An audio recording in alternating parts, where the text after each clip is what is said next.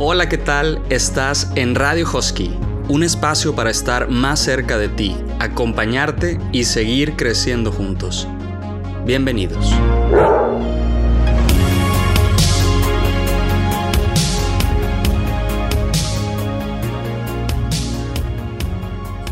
¿Qué tal? Muy buen día a todos ustedes que nos están escuchando. Quiero primero que nada darles las gracias por seguir escuchándonos, por haber escuchado si ya lo hiciste, el primer episodio, el episodio cero también. Y pues bueno, un nuevo episodio. Y quiero compartirles antes de empezar con la temática algo que nos pasó el episodio anterior, que fue el de el dilema en las redes sociales. Tuvimos la oportunidad de tener a Katy Díaz y a Ricardo Carrera. Katy es la coordinadora de comunicación e imagen de aquí del Colegio Himalaya. Y Ricardo, el prefecto de disciplina de Middle School. Y platicamos sobre o analizamos un poquito el documental de Netflix de las redes sociales, el dilema en las redes sociales. Y acabando el episodio, nos pasó que dijimos, híjole, tenemos tantas ideas más que quisiéramos compartir y que la gente necesita escuchar y, necesitamos escuchar, pero se nos acabó el tiempo, ¿no? Entonces, también durante estos días estuvimos recibiendo mensajes de, de parte de la comunidad de Himalaya, de parte de ustedes, con preguntas y dudas sobre este mismo tema, ¿no? Por lo cual decidimos en esta ocasión especial hacer una segunda parte de este tema, ¿no? Entonces, para esta parte, que la estamos titulando como el dilema psicológico de las redes sociales, vamos a ver un poquito la parte psicológica. Invitamos a una persona que nos apoya demasiado aquí en este colegio, que ella es Adriana Silva, ella pertenece al equipo de psicopedagogía de Middle School y pues bueno, ¿quién mejor que ella que está día a día con los alumnos y también con papás para, para entrar un poquito más en la parte psicológica de este tema, ¿no? Pero bueno, bienvenida Adriana y ya para darte la palabra y ahora sí eh, que nos puedas compartir el, contenido que tenemos, quisiera empezar con estos dos puntos que traigo aquí que, que que nos pueden ayudar a entrar en el tema, ¿no? Primero, las redes sociales. En el episodio anterior yo les decía al final cuál es el verdadero dilema, ¿no? Las redes sociales o la falta de educación de la persona, ¿no? Entonces, hoy en día, la verdad es que las redes sociales son una gran herramienta que nos han permitido hacer muchísimas cosas que antes eran impensables, ¿no? Pero también hoy nos ha traído consecuencias que considerábamos impensables y que hoy tenemos y estamos viviendo. Entonces, pues bueno, vamos a platicar un poquito sobre la parte de la adicción, también cómo saber si somos dependientes o no de las redes sociales y algunas, algunas recomendaciones para prevenir la dependencia. Entonces, todo tuyo el micrófono, Adri. Bienvenida. Muchas gracias. Ay, pues, ¿qué te digo? O sea, la verdad es que es un tema que siempre ha sido como muy debatible. Siempre este, hemos tenido como polos opuestos en, en cuanto a las redes sociales, como bien lo dijiste, desde los beneficios hasta las consecuencias que estamos teniendo hoy en día. Y pues yo creo que sí, o sea, creo que debemos de partir desde la idea de que ahora ya es una adicción, tal cual. Eh, y bueno, y como adicción tenemos que entender eh, cuando tenemos alguna dependencia, ya sea alguna sustancia o alguna actividad que daña nuestra salud o daña nuestra, nuestra mente. Y lamentablemente en esto estamos cayendo ahorita con muchos adolescentes y bueno, ya ni adolescentes, ¿verdad? Ya también con muchos adultos que nos hemos vuelto parte de esta de esta metodología de estar eh, constantemente checando nuestro celular, de no poder salir de la casa si no tenemos el celular, eh, de poner ahí nuestras alarmas, nuestras juntas, o sea, ya se ha convertido en algo como muy básico. Entonces, pues sí, sí podemos entender que, que caiga en esta, pues en esta adicción, eh, que sea muy fácil caer en esta adicción. Em, en general, yo creo que ahorita lo que tenemos que tener muy en claro es que genera esta adicción a las redes sociales, ¿no? Entonces, lo más conocido o entre las causas más comunes que vemos em, es alguien que tiene, por ejemplo, una baja autoestima, una insatisfacción personal, em, que llegue a estar pasando por algún proceso de depresión o incluso de hiperactividad. Em, o muy bien, también la, la, falta de afecto es algo que se ve muy este, común para poder caer en esta adicción. Ahora, si tenemos, hablándote yo desde la perspectiva de los adolescentes, que es la que a mí, este, pues me mueve en este momento, si tenemos muy presente todo este, este contexto, podemos entender por qué para ellos suele ser tan atractivo esto de las redes sociales, más si consideramos que ellos están ya en una etapa en la que están buscando la, la aprobación de sus iguales y pues los likes o los views vienen a, a, cubrir esta, pues esta necesidad, ¿no? Creo que ese es el, el que la genera, por ejemplo. Ahora, mencionabas algo este, muy importante, o bueno, algo que sí me gustaría dejarles claro es que con estudios que se han hecho a lo largo de, del boom de las redes sociales, se ha encontrado que la adicción se presenta generalmente de los 16 a los 24 años. Sin embargo, un punto muy importante aquí es que tenemos que considerar que mientras más temprana sea la exposición a la red, pues más probabilidad hay de que desarrolles este tipo de adicción. Entonces, si nos damos cuenta ahorita de que a lo mejor nuestros alumnos o nuestros este, hijos lo están, están teniendo acceso a un celular desde los 10 años, desde los 9 años, dependiendo de la edad que la familia considere apropiada, pues es muy probable que la vayan a desarrollar y tenemos que estar atentos a, los indicadores, ¿no? Em, hay tres características fundamentales que yo creo que ahorita en los adolescentes se están presentando como para caer en esta tendencia que puede ser, eh, pues que ellos tienen una tendencia a la impulsividad, eh, la necesidad de tener una influencia social amplia y expansiva, y esto es algo que te da las redes, y mm, a lo mejor también su necesidad de, lo que decíamos ahorita, de reafirmar su identidad de grupo. Entonces, pues sí, si te fijas en todo este panorama general, eh, es muy común que ellos puedan caer fácilmente en este perfil, por ejemplo. Oye, y está bien interesante porque fíjate que escuchaba alguna vez una partecita que entré así por, por casualidad de la vida, porque ni siquiera iba yo al evento, pero me tocó escuchar parte de un evento de Jesús Amaya y hablaba un poco sobre el tema de las, de las pantallas, ¿no? Y pues él trabaja mucho con, con alumnos y padres de familia y colegios y todo, y que en una en una ocasión le decía a un, a un papá, este, como que le preguntaban, ¿qué hacemos? ¿No? Le decía, hagan la prueba, quítenle las todas las pantallas, todas, absolutamente todas las pantallas. Eh, no me acuerdo cuánto tiempo dijo, pero no sé si eran dos semanas o algo así. Y eh, los papás, ¿cómo? O sea, ¿cómo se la voy a quitar? Si es su día a día, me, va, me va, a matar, ¿no? casi, casi. Y digo, de entrada, el miedo que a lo mejor ahorita algunos de los papás o los adultos le tenemos a quitarle las cosas o privarle algunas cosas a los hijos por su bien.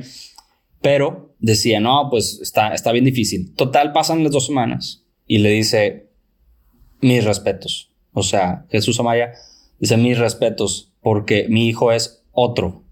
Es otro totalmente.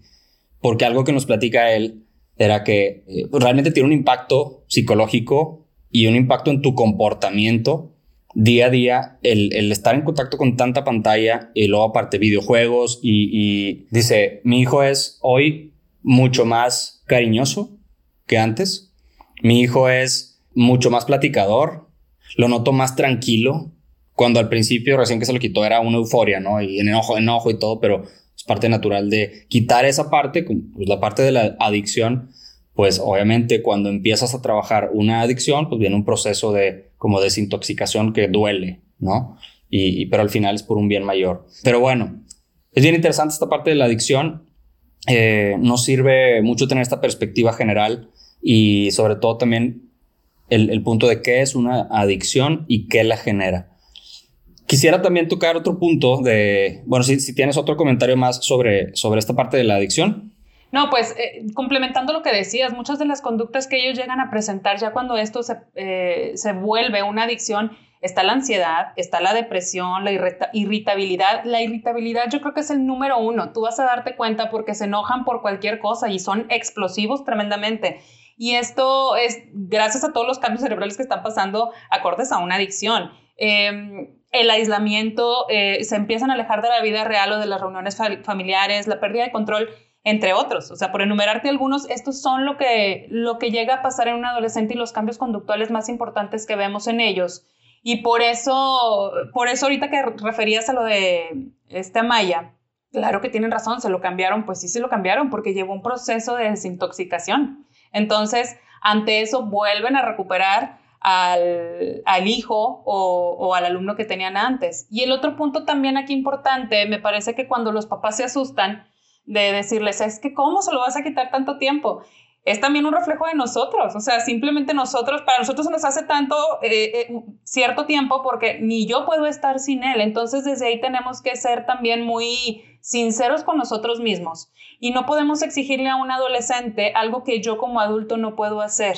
Entonces, creo yo que los puntos que vamos a revisar ahorita, antes que querer aplicarlos con ellos, es una introspección, es como una reflexión de en qué punto estoy parado yo como papá, para entonces sí poder poner reglas o lineamientos o acuerdos que yo estoy dispuesto a cumplir, para que el día de mañana también no me vengan a mí como papá a decir, es que tú, tú ni lo cumples, entonces, ¿cómo me vas a exigir a mí? O tú eres un hipócrita. O sea, que se nos da súper bien con los, con los adolescentes. Tenemos que entender que ya no estamos en una etapa en la que ellos van a seguir nuestras órdenes al pie del cañón, eh, tal cual como lo hacíamos en, a lo mejor en primaria o en kinder, que no cuestionaban tanto. Ahorita es una etapa de estar cuestionando y de estar negociando. Entonces, creo que es muy, muy importante estos puntos que tocabas. Y que es súper saludable que lo hagan. O sea, es parte del crecimiento natural del, del adolescente empezar a cuestionar, empezar a, esa rebeldía. Pues obviamente están descubriendo su identidad, su persona, qué quieren, qué no quieren. Pero ah, en el episodio pasado, digo, cerraba mucho, cerraba con esta frase, esta pregunta, perdón, eh, hacia todo el que estuviera escuchando, ¿no? ¿Qué tan influencer eres tú de tu propio hijo, buen influencer, de tu propio hijo, o qué tanto estás dejando que lo influencien, pues, cualquier persona que no sabes ni qué principios, ni qué valores, ni nada? Entonces, ¿qué le quieres dejar a tu hijo? Pero, pero se me hace bien, bien, bien interesante y también, híjole, eso que dices del, el papel que tiene, que tenemos nosotros como adultos y los que tienen, eh, los que tienen hijos, perdón, pues con sus hijos, ¿no?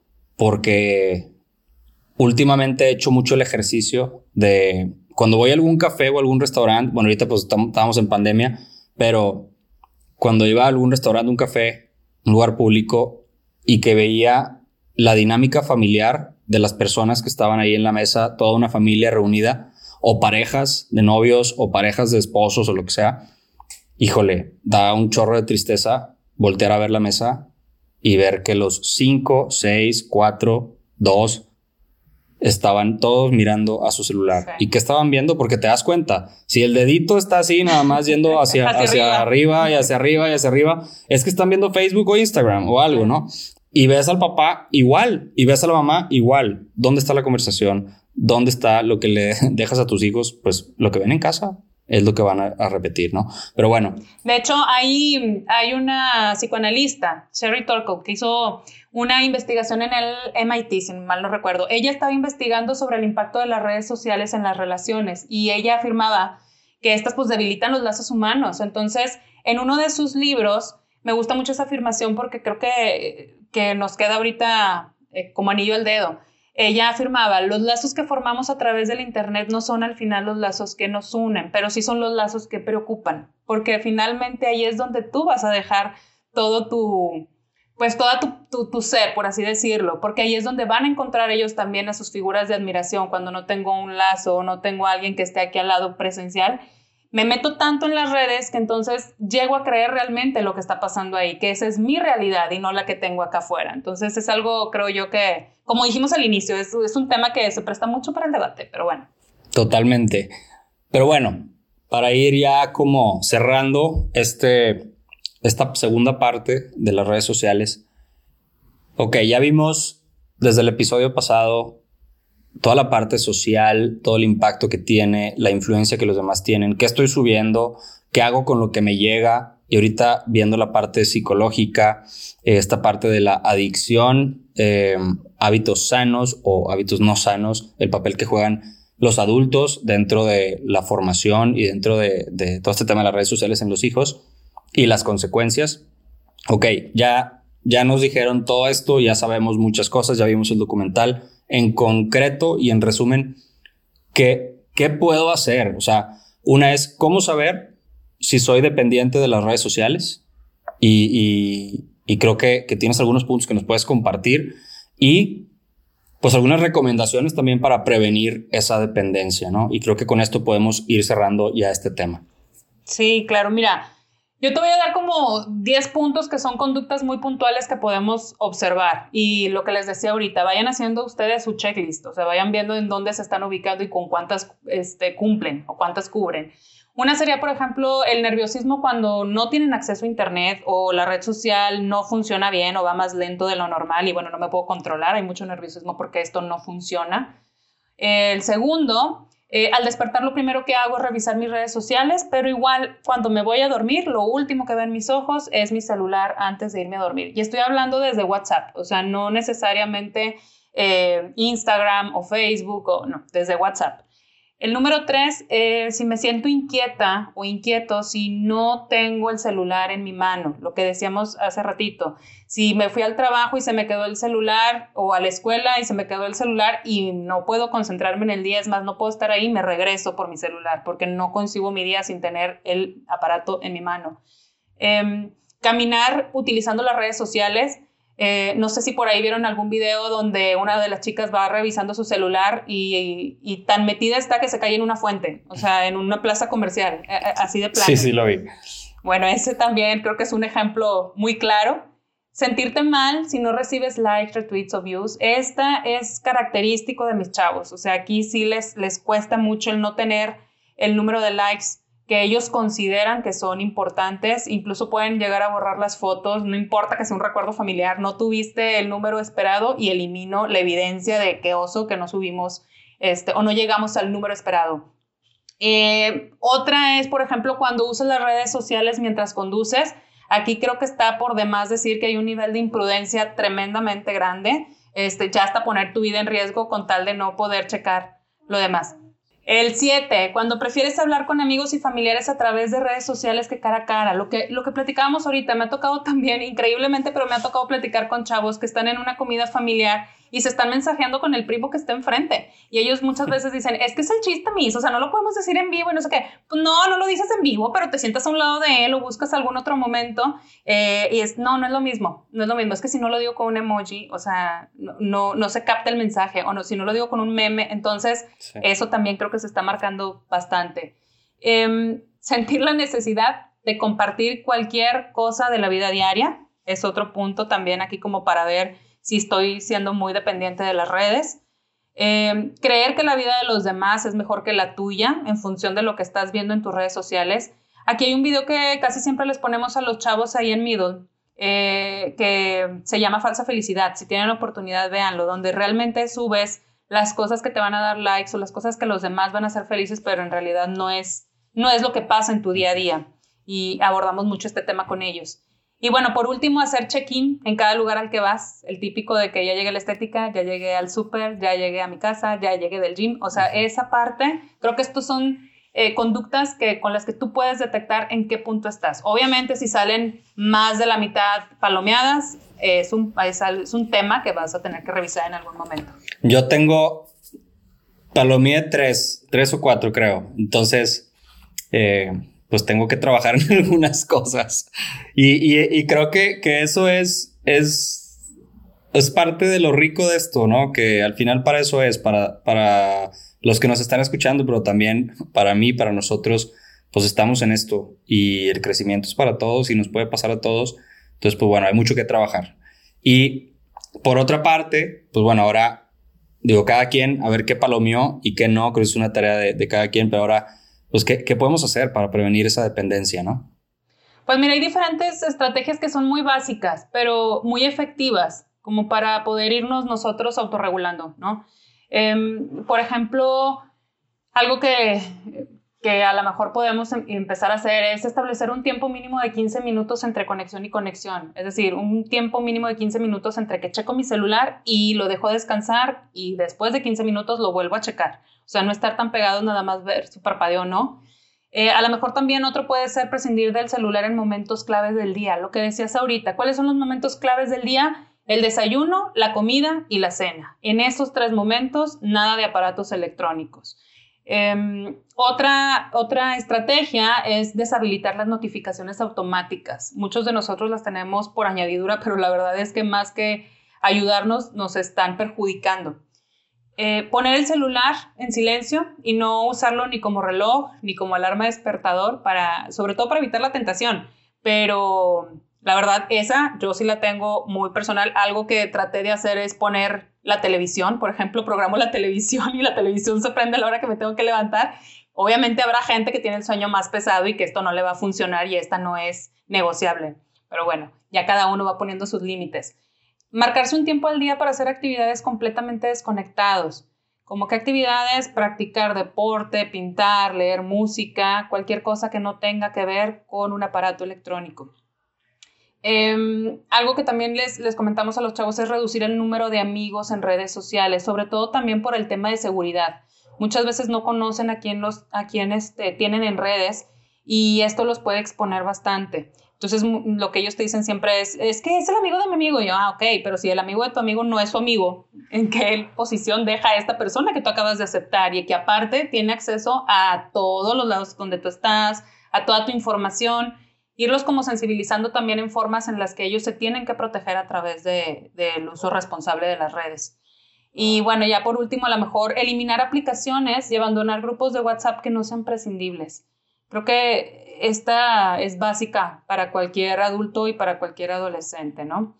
Entonces, la verdad es que cualquiera de estos que tú puedas aplicar va a seguir a empezar. Eh, eh, las primeras semanas son las difíciles, pero poco a poquito vas a sentir un cambio y sí es real, o sea, cómo te empiezas a desintoxicar de tanto, de tanto, pues vicio, por decirlo de alguna manera, ¿no? Totalmente, pues buenísimo, se me hace, creo que un episodio muy rico en, en estrategias y cosas que podemos también aterrizar nosotros a la realidad para poder trabajar algo, pues primero hay que aceptarlo, ¿no? Y hay que reconocerlo, identificarlo para poder ponerlo en acción. Entonces, pues bueno, muchas gracias, Adri. Creo que con esto podemos cerrar bastante bien esta, esta segunda parte. Y todo este tema del dilema en las redes sociales, si no han visto el documental, los invito a que lo vean. Y si no han escuchado los episodios anteriores por cualquier razón, pues también los invito, los invitamos a que, a que los, los escuchen. Tenemos mucho por delante, muchos episodios, temas, invitados y expertos. Ojalá que sigan aquí en este programa Radio Hosky. Nos vemos a la próxima.